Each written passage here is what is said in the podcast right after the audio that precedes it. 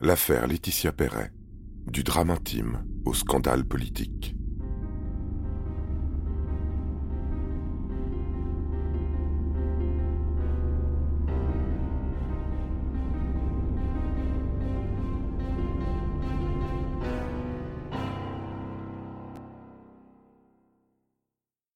Raconter l'histoire Laetitia Perret, c'est d'abord évoquer les prémices d'une vie compliquée dont on se demande comment il est possible de se relever. Dès leur plus jeune âge, sa sœur jumelle Jessica et elle sont prises dans un étau entre une mère dépressive et un père noyé dans l'alcool. Lui finit en prison, condamné pour viol et tentative de viol avec arme à l'encontre de son épouse. Elle multiplie les séjours en hôpital psychiatrique, brisée par des années de violence conjugale. À huit ans, les deux gamines sont placées en foyer et intègrent quatre ans plus tard une famille d'accueil, les patrons, installés à deux pas de l'océan en Loire-Atlantique, au sud de Pornic et au nord de la Bernerie en Retz. Elles s'y enracinent, balayent leur malheur et se confondent dans le quotidien d'adolescentes ordinaires faits de lycée, d'amis ou de premières amours. Début 2011, les sœurs Perret ont 18 ans. Une période étrange où l'on n'est plus tout à fait enfant, mais pas encore adulte. Jessica aperçoit d'ici quelques mois les épreuves du bac. Laetitia est serveuse en contrat d'apprentissage à l'hôtel de Nantes, sur la commune de Berneray-en-Retz. Là, les habitants connaissent bien et apprécient cette jeune fille ingénue, souriante. Son employeuse, la propriétaire du restaurant hôtelier, salue son assiduité, lui trouve même quelques ressemblances avec Françoise Hardy à 20 ans. Les jumelles reviennent de loin. C'est peu dire. Et on pourrait presque penser, à tort,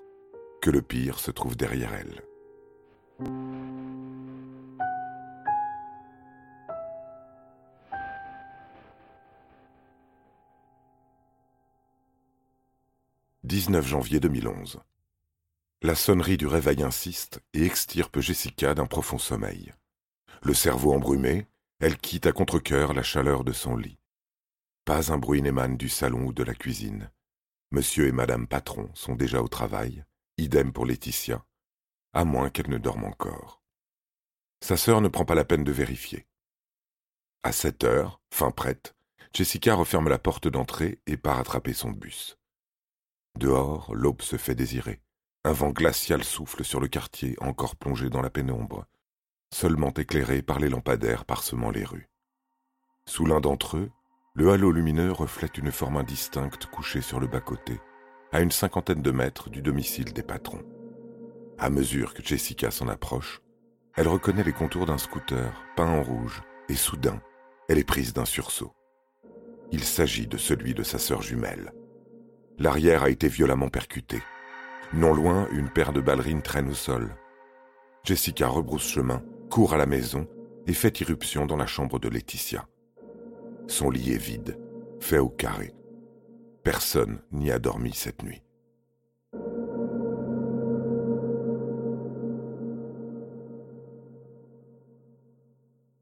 Aussitôt prévenu, le père d'accueil, Gilles, rentre en hâte et prévient les autorités.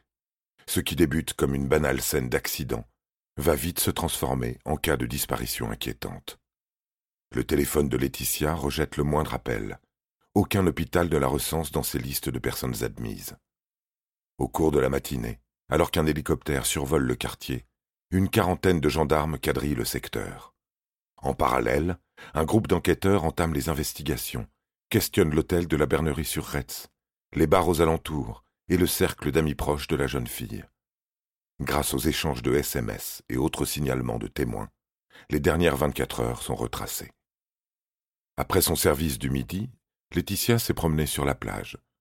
Elle y a croisé un homme d'une trentaine d'années, un mètre quatre-vingt-cinq environ, de longs cheveux bruns plaqués en arrière, vêtu d'un sweat surmonté d'un blouson en cuir. Son visage fin ne laisse pas indifférent, imberbe des sourcils au contour de la bouche, blême comme s'il était maquillé. Il la drague, la prend en photo, lui propose de tirer sur un joint et d'aller boire un verre au Barbe Blues. Plus tard, quand vient l'heure du second service, il la raccompagne au parking de l'hôtel où un membre du personnel capte les bribes d'une conversation. Enlacé, l'un lui rappelle qu'il viendra la chercher ce soir à la fermeture du restaurant. L'autre acquiesce, un sourire aux lèvres. Comme promis, ils se rejoignent à 22 heures, réinvestissent une table du Barbe Blues et reprennent là où ils s'étaient interrompus. Une bagarre éclate. L'inconnu de la plage semble y être pour quelque chose. L'échauffourée les incite à migrer vers un autre bar, le quai 46. Ils en ressortent vers 23 heures, grimpent dans une Peugeot 106 blanche et s'éloignent du centre. Dès lors, plus personne n'a revu Laetitia. Ici intervient William, son meilleur ami. À minuit et demi, il reçoit une série de textos de sa part. Elle compte l'appeler. Elle a quelque chose de grave à lui dire. Impatient, son confident la cuisine et reçoit in fine un coup de fil de sa part. Laetitia lui annonce qu'elle a été violée. La conversation tourne court. La batterie de son portable est presque à plat. Elle le rappellera sitôt rentré en scooter à la maison. William attend ses nouvelles jusqu'au petit matin. Ne peut s'empêcher de rédiger des messages de plus en plus désespérés, qui ne trouveront pas de réponse.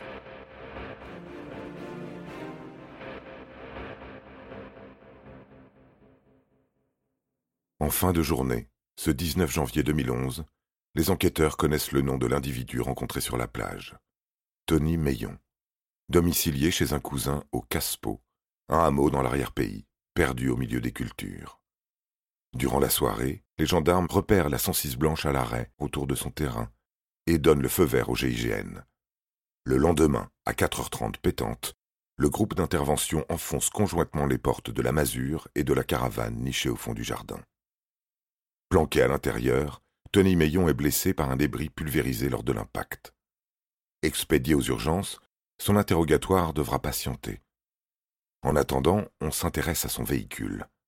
Le pare-choc avant est enfoncé, la moquette du coffre tapissée de sang. Les analyses ADN démontreront qu'il appartient à Laetitia Perret. Remis de ses blessures, Meillon est placé en garde à vue, sommé de fournir des explications. D'emblée, il réfute toute implication dans la disparition de la jeune femme, et nie l'avoir agressée sexuellement. Il reconnaît avoir fréquenté la jeune fille le 18 janvier, bu un verre ou deux en sa compagnie, et affirme l'avoir déposée à son scooter, resté sur le parking de l'hôtel. De là, ils sont partis chacun de leur côté. Fin de l'histoire. Vraiment À force d'être cuisinés, le suspect lâche le morceau. Juste après qu'ils se sont séparés, Meillon se rend compte qu'il a oublié de lui offrir une paire de gants, un cadeau acheté plus tôt alors qu'elle accomplissait son service du soir. Il fait demi-tour et tente de la rattraper. Là, la description devient confuse. Au volant, la cigarette à son bec glisse et tombe à ses pieds. Il se baisse, la route se dérobe de son champ de vision, la jeune fille sur son scooter également. Lorsqu'il se redresse, le choc est inévitable. Paniqué, Meillon s'accroupit auprès de Laetitia, inconsciente. Il la croit morte, la transporte dans le coffre et redémarre en trombe. Il file en direction du pont de Saint-Nazaire, enjambant l'estuaire de la Loire, et jette le corps par-dessus bord. Bien entendu, son récit sera vérifié. Durant la nuit du 18 au 19 janvier, pas une seule Peugeot 106 blanche n'est filmée en train de traverser le pont par les caméras de vidéosurveillance. Il ment. Pire encore, un gendarme le surprend dans sa cellule en train de chanter et enregistre en douce la performance avec le dictaphone de son portable. Se croyant seul, Tony Meillon se met à fredonner une ritournelle sur laquelle il évoque les souvenirs des moments passés avec Laetitia et se félicite que, là où il l'a cachée, ils ne la retrouveront jamais.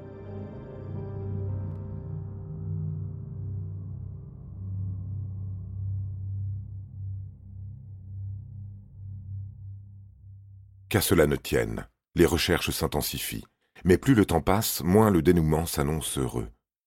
Meillon, lui, s'est emmuré dans le silence, ne lâche rien qui puisse aider les autorités dans leur quête. Ces dernières comptaient sur la couverture médiatique conséquente à propos de l'affaire, afin d'éveiller en lui une once de culpabilité. Raté.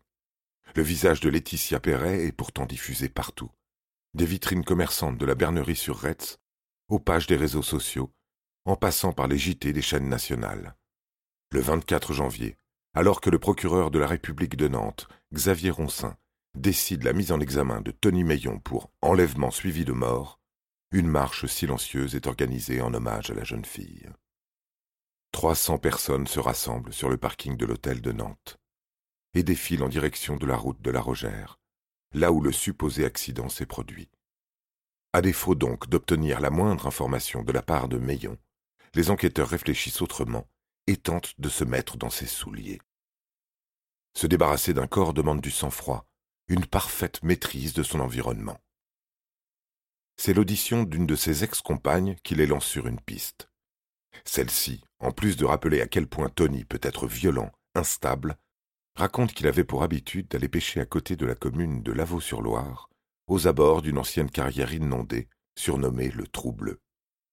C'était, dit-elle, son havre de paix, un des rares endroits où il retrouvait un semblant de sérénité, sa zone de confort. Le 1er février 2011, à 16 heures, le procureur Xavier Roncin prend la parole à Nantes devant un parterre de journalistes. La même année, d'ici quelques mois, ce sera encore lui qui dévoilera le triste sort de la famille Dupont de Ligonnès, après une fouille opérée dans leur jardin. Pour l'heure, ses déclarations sur l'affaire Laetitia sont tout aussi macabres. Dans la matinée, des plongeurs ont été envoyés sonder le trou bleu, à 30 km de la bernerie en Retz. Aidés par le faisceau de leur lampe électrique, ils explorent les profondeurs troubles de la carrière, incapables de voir plus loin que le bout de leur masque.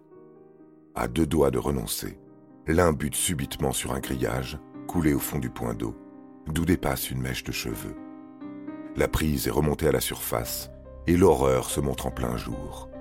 La clôture a été pliée à la manière d'une cage, de sorte qu'elle puisse contenir et lester une paire de bras, de jambes et une tête, celle de Laetitia Perret. L'autopsie effectuée discernera également dans la bouche des traces d'ADN appartenant à Tony Meillon, preuve d'une fellation forcée.